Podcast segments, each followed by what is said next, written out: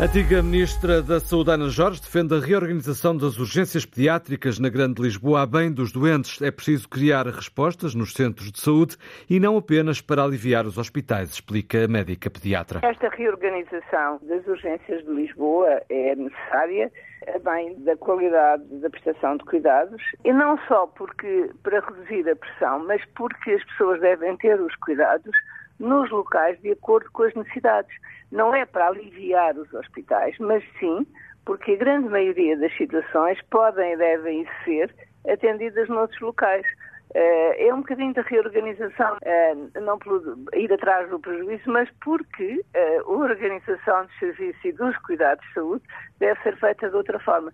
A direção executiva do Serviço Nacional de Saúde reuniu hoje com os 12 hospitais da Grande Lisboa que vão sofrer alterações nas urgências. Os responsáveis hospitalares ouvidos planteam apelam a medidas que contribuam para reduzir a procura. O fecho de algumas urgências devido à falta de recursos é apenas um remendo. Há um modelo que já existe, com um São Francisco Xavier, e que até podia ser replicado, mas não resolve o problema por inteiro, Marta Pacheco. Uma vez por semana, à terça, profissionais do São Francisco Xavier já vão fazer noite à Estefânia. O modelo tem funcionado bem e até podia ser replicado, diz Gonçalo Cordeiro Ferreira. O diretor de pediatria do Hospital Dona Estefânia reconhece que não há capacidade para tantas urgências pediátricas. É inevitável fechar serviços, diz, mas aqueles que ficam de portas abertas, mais sobrecarregados, devem ser compensados. Os hospitais que vão agora suportar o que, o que os outros não conseguem fazer, eh, também não podem ficar eh, sem ninguém e, portanto, têm que ser, eh, enfim, devidamente compensados por este esforço suplementar que vão fazer. Mas isto só para lhe dizer que isto não vai dar resultado, porque continuamos a, a, a falar muito da oferta, quer aumentando, quer reduzindo, quer aumentando, quer reduzindo, mas esquecemos do principal lado que nós temos que ir. E esse sim é que era um lado de uma verdadeira reforma, que é a procura a procura é que tem que ser drasticamente reduzida. É preciso uma cooperação em rede que junte também os cuidados de saúde primários para reduzir a procura, acrescenta Maria do Rosário Sepúlveda. Depois das urgências pediátricas do Beatriz Ângelo ter encerrado à noite e ao fim de semana, a Presidente do Conselho de Administração deste hospital diz que não há condições para voltar a funcionar 24 horas, 7 dias por semana, mas espera conseguir voltar a abrir aos sábados e aos domingos durante o dia. Atualmente não há condições para se poder eh, equacionar a reabertura. De acordo com o que estava previsto, era suposto nós estarmos abertos sempre durante o dia e, portanto, eu espero que o fim de semana, dia, ainda seja reversível, assim que eu tenha capacidade para reforçar a equipa de pediatria uh, no Hospital Beatriz Ângelo. O hospital já pediu ao Governo um estatuto excepcional para conseguir contratar mais profissionais de saúde. A reunião de hoje acontece cerca de uma semana depois da falta de especialistas ter obrigado as urgências do Hospital de Louros a fechar à noite, aos feriados e aos fins de semana. O Ministro da Saúde recebe também os presidentes das câmaras dos conselhos servidos pelo Hospital Beatriz Ângelo, devido ao fecho noturno da urgência pediátrica, situação que deixa os autarcas hum, de Louros, Odivelas, Mafra e Sobral de Montagraço preocupados. O Presidente da Câmara de Mafra, Helder Sousa Silva, só quer ouvir falar numa solução a reabertura dos serviços. A população servida, que são cerca de 400 mil habitantes, não se compadece com esse regime noturno temporário que hoje está vigente.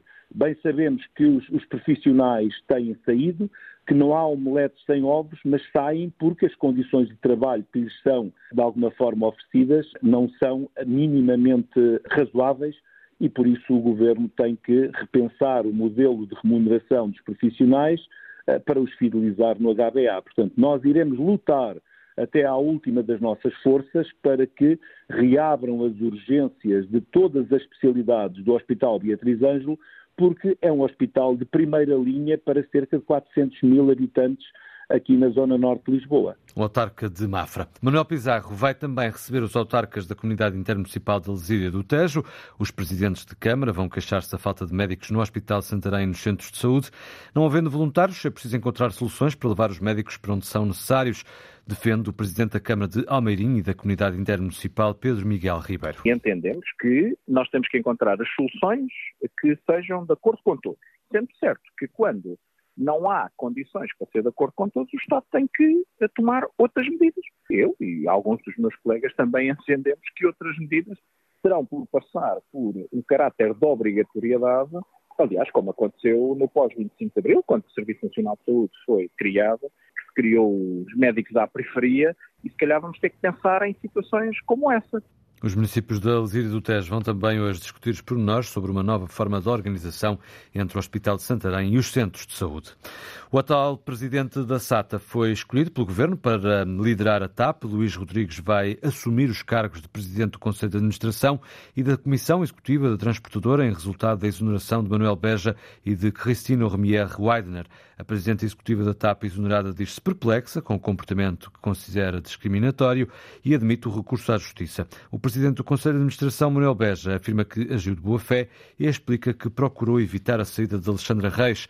A exoneração dos dois gestores foi decidida pelo Governo na sequência do parecer da Inspeção-Geral de Finanças sobre a indemnização atribuída à antiga Secretária de Estado e ex-administradora da TAP. Alexandra Reis discorda do relatório que defende a devolução da quase totalidade da indemnização que recebeu, 450 mil euros. Apesar de discordar, a gestora promete devolver de forma voluntária este dinheiro e lamenta o que considera ser um ataque de caráter. O Sindicato Nacional do Pessoal de Voo da Aviação Civil reage com agrado à escolha do Governo para a presidência da transportadora? A nomeação parece a mim uma, uma escolha lógica e consensual.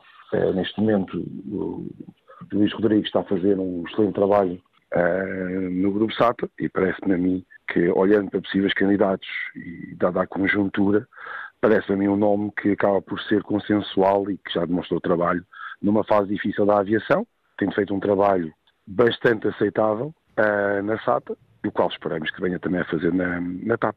O desejo do presidente do Sindicato Nacional de Pessoal de Voo da Aviação Civil. O líder do PSD acusa o governo de sacudir água do capote nas responsabilidades políticas sobre a TAP. Com Luís Montenegro como primeiro-ministro, sublinha o próprio social-democrata, Fernando Medina já não seria ministro das Finanças. O ministro das Finanças vem dizer que não sabia de nada, quando recrutou primeiro para a nave e depois para o seu gabinete, para o seu governo, precisamente esta personalidade. Concretamente, que consequências políticas deveria haver para Fernando Medina? Eu, sinceramente, eu acho que o Ministro das Finanças está cada vez mais diminuído na sua autoridade política e na sua credibilidade para o exercício da função. Mas, evidentemente, que compete ao Primeiro-Ministro fazer essa avaliação. Há uma, coisa, há uma coisa que os portugueses podem saber. Se eu fosse Primeiro-Ministro, o Ministro das Finanças que tivesse agido como agiu o Dr. Fernando Medina já não era Ministro das Finanças. A análise de uh, Luís Montenegro à situação na TAP. No entender do comentador da Política Nacional da Antena 1, Raul Vaz, as responsabilidades políticas já foram de certa forma pagas. Fernando Medina ganhou tempo e aliviou a pressão. É evidente que a vida ficou um pouco mais fácil para Fernando Medina, porque vai haver uma comissão de inquérito à TAP. Fernando Medina será chamado à comissão e ontem, de certa forma, resolveu um problema, cortando a cabeça tanto ao Sherman como à CEO da companhia. As responsabilidades políticas já foram, de certa forma, assacadas e pagas pelo então Ministro das Infraestruturas e o Secretário de Estado das Infraestruturas. Todo este episódio, que é um episódio que se devia evitar, revela inconsistência em termos de articulação do governo. Também não é novo neste governo de maioria absoluta uh, do Partido Socialista e cria um problema presente e futuro, ou seja, até quando é que este governo terá de aprender para que o, os seus membros, alguns envolvidos diretamente em processos desta natureza, se informem e não cometam estes erros. De qualquer forma, já é evidente que a TAP está num processo de venda, a CEO despedida vai litigar com o governo, não faz nada bem ao processo de venda da TAP a leitura de Rouvache à situação da TAP e às declarações de Luís Montenegro.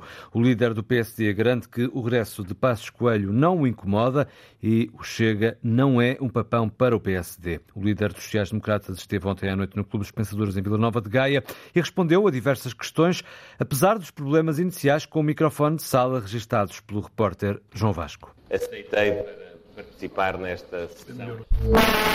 É o Costa que está a boicotar isto. Luís Montenegro não se amedrontou com os problemas de som no início da sessão e respondeu a todas as questões do presidente do Clube dos Pensadores, Joaquim Jorge. O possível regresso de Pedro Passos Coelho incomoda o PSD, mas não te incomoda a ti? Não, nem, nem isso, nem nada me incomoda no PSD. Outro exemplo. Quer dizer, o Rui Moreira deu cabo do PSD no Porto e agora o PSD vai convidar o Rui Moreira? Em primeiro lugar, o PSD não convidou ninguém. Em segundo lugar, quem fez essas coisas todas ao PSD foi muita gente do PSD. Mais um, agora a propósito de uma eventual aliança com o Chega. Quem está coligado com o Chega é o Partido Socialista.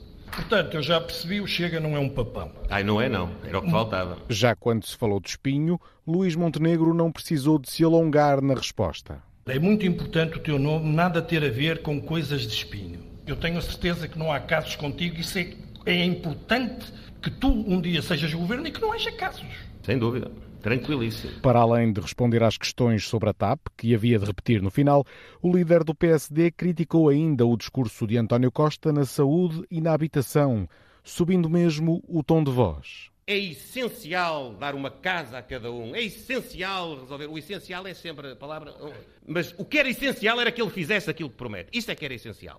Até parece que estás em campanha já. E, e... e por falar em mudanças de tom, houve ainda tempo para Luís Montenegro e todos os presentes se exprimirem noutro registro. Este mais festivo. Queria que pusesse a música, não se importa, um põe-se de pé e vamos cantar os parabéns. Parabéns. À saída do encontro, Montenegro falou ainda sobre os abusos na Igreja Católica. No entender do líder social-democrata, os responsáveis da Igreja deviam ser mais diligentes a retirar conclusões depois do relatório da Comissão Independente sobre os Abusos Sexuais. Em França, os sindicatos procuram hoje paralisar o país por causa das mudanças nas reformas. Há greves e centenas de manifestações agendadas em todo o território e já há consequências em vários serviços, desde logo Rita Fernandes nas refinarias. Bloqueado o carregamento de combustível em todas as refinarias francesas, garante a Confederação Geral do Trabalho, confederação sindical citada pelos principais jornais franceses. Está bloqueado o centro de incineração de Paris, o maior da Europa. Nos comboios, a maioria das viagens está cancelada. Na educação, escolas fechadas com professores em greve. Há manifestantes a bloquear o acesso às faculdades de Nanterre dizem que está na hora de juntar as lutas. Todas as ações contam para pressionar o governo, dizem, enquanto acenam com cartazes à porta da universidade. Há também jornais que hoje não estão nas bancas. Greve na impressão de dois dos principais diários da região de Provença. Dia de protestos em França. O fim dos sem-abrigo é um desejo do Presidente da República que parece cada vez mais difícil de alcançar. Antes da pandemia, Marcelo Rebelo de Sousa apontava 2023 como o ano em que queria que todos tivessem um teto. Na cidade do Porto, mais de 700 pessoas continuam à espera dessa resposta social. Esta manhã vamos ouvir aqui na Antena um retratos de homens e mulheres sem um abrigo, na grande reportagem A Minha Rua é de Cartão, da jornalista Cláudia Aguiar Rodrigues. Quer café? Eu. Queria um abraço, pode ser? A equipa da Casa, Centro de Apoio ao Sem-Abrigo do Porto, distribui muito mais do que abraços. Quase duas vezes por semana percorre o centro da cidade a distribuir refeições, roupas e mantas e vamos também ao encontro daqueles que não querem ser vistos com os outros. Boa noite! João vive há uma década nas ruínas de uma casa junto ao Rio Douro. Boa noite. Boa noite. Vive dentro de uma espécie de forte, onde um colchão serve de porta e as madeiras e os plásticos de muros. É através da porta que espreita, estende o braço e recebe o kit de refeição, massa com frango. Mas a fome continua lá, a fome de esperança. Alguém dá trabalho a uma pessoa com 55 anos, sem abrigo? Ninguém. Eu estou aqui desde os 45. Desde que passei a ser sem abrigo, acabou o trabalho. É a vida que nos faz assim. Amargos, sem crédito, de, de nada, de nada. A Minha Rua é de Cartão, grande reportagem de Cláudia Aguiar Rodrigues para escutar aqui na Antena 1 depois das notícias das 10 da manhã.